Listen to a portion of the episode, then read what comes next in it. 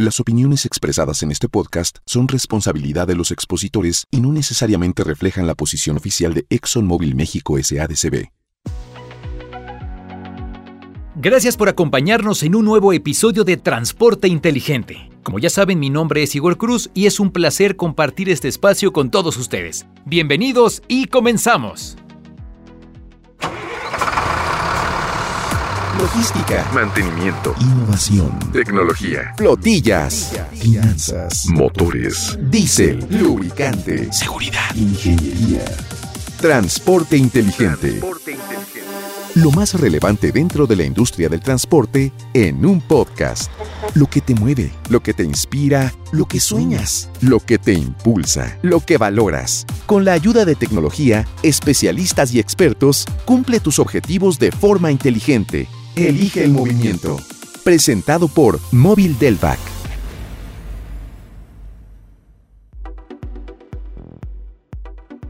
Bien, pues aquí estamos con el tema del día de hoy, donde vamos a descubrir los conceptos clave para lograr un correcto control del presupuesto empresarial, como quien dice las cuentas. Así que la producción de Transporte Inteligente decidió que la mejor opción del invitado en esta ocasión es alguien con más de 27 años de experiencia, que actualmente es director de su propia firma y asesor de planeación estratégica para grandes empresas. El contador público Hugo Coca Chávez. Contador, en nombre de nuestros escuchas, le doy la más cordial de las bienvenidas a este espacio. Muchas gracias Igor. Me alegra formar parte de este proyecto y espero que todo lo que hoy les platique pues sea de gran utilidad. Estoy seguro que así será. Y bueno, para entrar en materia, a lo largo de nuestros capítulos hemos descubierto la importancia de lograr una correcta gestión de nuestra flota, especialmente a nivel económico. Por eso me gustaría que desde su área de expertise nos cuente un poco más sobre los famosos presupuestos. Fíjate Igor que hablar de presupuesto siempre genera incomodidad, como esa situación difícil que los gerentes de las empresas no quieren enfrentar. Y como podrás imaginarte, pues las finanzas siempre son difíciles de entender y manejarlas.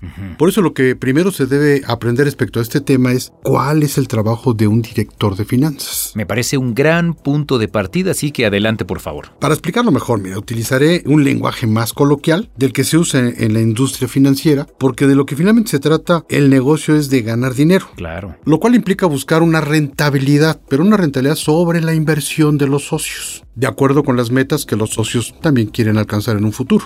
Todo esto va acompañado del aspecto contable, que finalmente tiene que ver con activos, pasivos y capital, y temas como el balance general o un estado de resultados, y bueno, sin descuidar el flujo de efectivo. Claro. Me imagino que una de las principales funciones de un director de finanzas, obviamente, pues es incrementar las ganancias. Totalmente de acuerdo contigo. Contador, ¿qué más nos puede decir sobre este perfil? ¿Quién es realmente el encargado de manejar los presupuestos en una empresa? Yo le llamo el gerente poderoso. Y le digo así porque hoy en día es vital contar con un rol financiero dentro de los líderes de la empresa. Como ejemplo de su importancia basta con ver nuestra situación actual. Y no solo me refiero a la pandemia, sino a esta gran recesión a nivel mundial que estamos viviendo, a la que el director de finanzas pues ha tenido que adaptarse. Claro. En la nueva normalidad, como se le dice, este gerente financiero debe trabajar a distancia, sin dejar de lado las reuniones con todo el grupo directivo o el comité de presupuestos, que es lo que yo recomiendo, que exista un comité de en las empresas.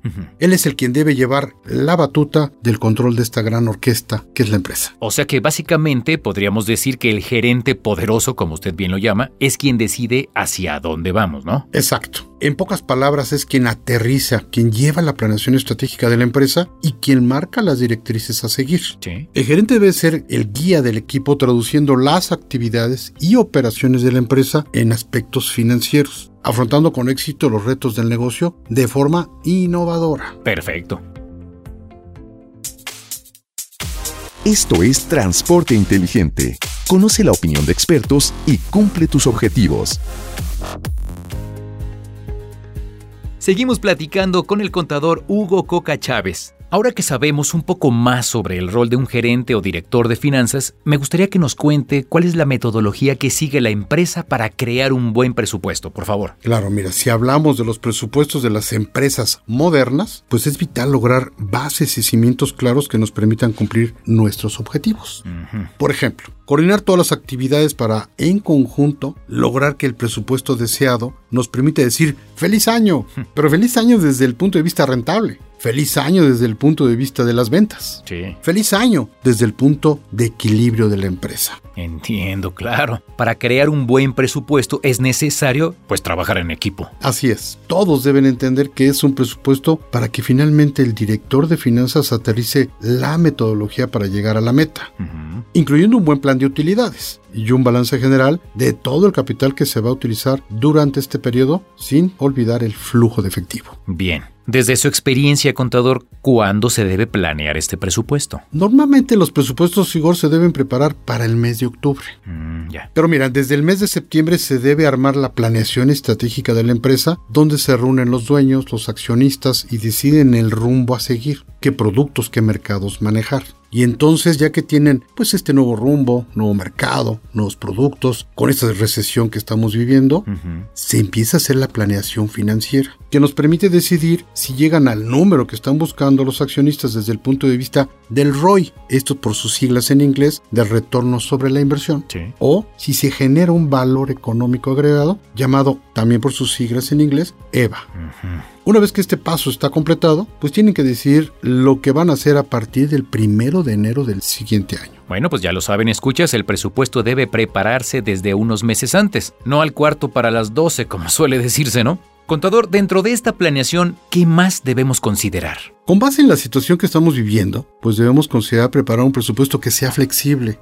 Esto Igor porque los presupuestos antes eran rígidos totalmente. Muy así debe ser. Y debemos cumplir la meta. Hoy no. Hoy se permite esta flexibilidad. Bien. Recientemente el Banco de México dijo que la economía repuntará, pero ni siquiera vamos a recuperar todo lo perdido en el 2020 por la pandemia. Mm. Por lo que probablemente debamos replantearnos una nueva empresa o una nueva forma de trabajar, un nuevo mercado, nuevos clientes y productos. Uf. Ya que toca un tema tan importante como la crisis económica y sus repercusiones en los presupuestos empresariales, ¿qué otros factores intervienen en esa planeación entonces? Igor, esta es una gran pregunta, ya que el 99% de las empresas dependen del pronóstico de ventas. Y es importante que tomen en cuenta que tanto el mercado como los consumidores han cambiado. Por eso debemos tener pleno conocimiento del plan de ventas y marketing. Y bueno, dentro de este plan de ventas, ¿qué debemos considerar? Como mencioné, entender los comportamientos de consumo es el punto de partida para armar un buen presupuesto de ingresos y un buen plan de ventas. En este punto es importante tomar en cuenta con qué clientes debemos tratar, cuáles de ellos debemos mantener y cuáles mantendrán la rentabilidad de nuestra empresa. Sí. Una vez que lo sepamos, entonces podemos continuar con el siguiente paso. Contador, ¿nos podría decir cuál es este siguiente paso? Con gusto, Igor. El siguiente paso es realizar un presupuesto de producción y costos. Esto no es más que dar servicio al área comercial y de marketing para poder vender los productos bajo un sistema de costos estándar o predeterminados. De esta forma podemos llegar a una buena negociación con proveedores. Ok. Y aquí es cuando empezamos a armar todo el sistema de costeo. Y es vital que se defina cuándo se van a vender los productos, a qué clientes, cuáles son sus exigencias, qué necesidades estamos satisfaciendo y a qué precio. Entonces volvemos una vez más a la importancia de los costos, ¿no? Claro, eso es algo que debemos tener siempre presente. Como consejo los invito a que se pregunten, ¿el precio que estoy buscando es el que me dará una rentabilidad adecuada? Para llegar a esta respuesta, pues será útil reunirse con todo el comité de presupuestos para comprobar que el departamento de ventas haya establecido un camino que vaya alineado a la estrategia de la empresa. Por lo que nos cuenta, realizar un planteamiento de producción de este nivel requiere tomar en cuenta múltiples opciones y hacerse demasiadas preguntas, ¿no? Así es, Igor. Siempre debemos preguntarnos, ¿tengo la maquinaria? ¿Cuento con la tecnología adecuada para poder satisfacer a nuestro cliente? El plan de producción implica toda esta parte de la operación propia de la planta, la tecnología que están utilizando y cómo lo van a armar, para en conjunto estructurar el presupuesto de costos. De acuerdo. ¿Hay algo más que debamos tomar en cuenta? Sí, claro, mira, dentro de estos mismos costos es importante considerar la materia prima y la mano de obra para asegurarnos que podemos cubrir las necesidades de los clientes con todas las normatividades ecológicas y de calidad existentes. A esto se refería hace unos minutos con la relevancia de crear buenas alianzas y negociaciones con los proveedores, ¿no? Sí, correcto. Ya que en esta etapa debemos conseguir la materia prima idónea para trabajar de acuerdo con los estándares de calidad que estamos buscando y que el cliente pide.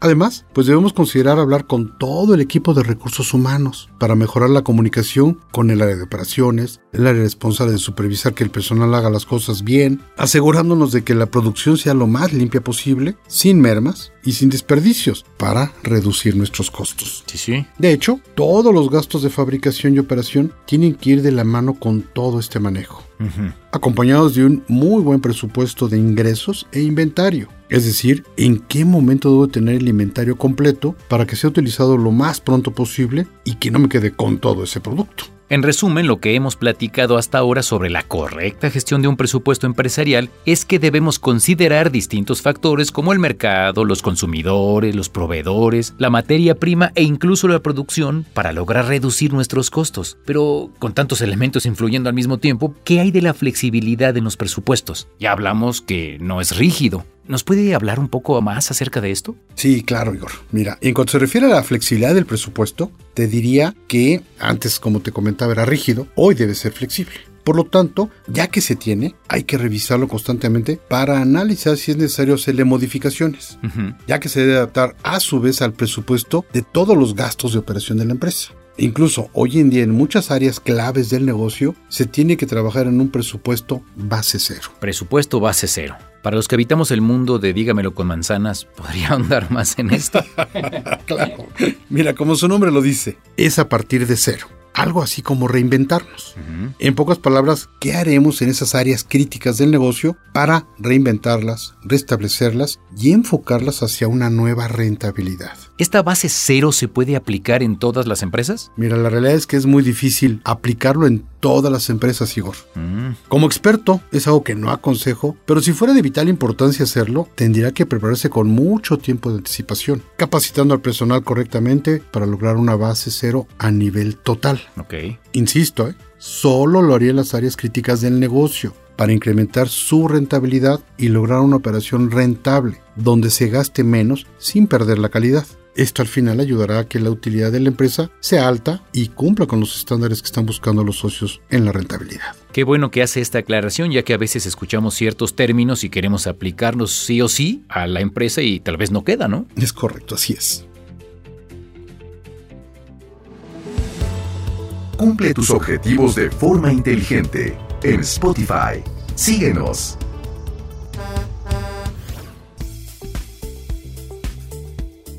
Continuamos platicando con el contador Hugo Coca Chávez. Contador, pasando a otro tema igual de importante, me gustaría que nos explicara qué es y en qué consiste un presupuesto de inversiones, por favor. Claro, Igor, mira, este término se refiere a la evaluación de proyectos de inversión. Es decir, probablemente tengamos que atacar de una manera distinta a un mercado o tengamos que incorporar nuevos productos. Estos proyectos de inversión son indispensables en la empresa para cumplir con la planeación estratégica y van de la mano con el presupuesto del día a día ya que son la punta de lanza para lograr nuestros objetivos de los próximos dos o tres años. Ah, vaya. De ahí que sea de vital importancia que la parte financiera sensibilice al área de operaciones para que lo vean como una cuestión técnica del valor presente neto de la empresa, o conocido como la TIR, esto es la tasa interna de rendimiento, Sí. logrando que se cumpla con los estándares financieros que busca la empresa. Dígame algo, al igual que en el presupuesto de producción, ¿contamos con un equipo que se encargue de esta administración? Claro, el comité de presupuestos o el cuarto de guerra como se les conoce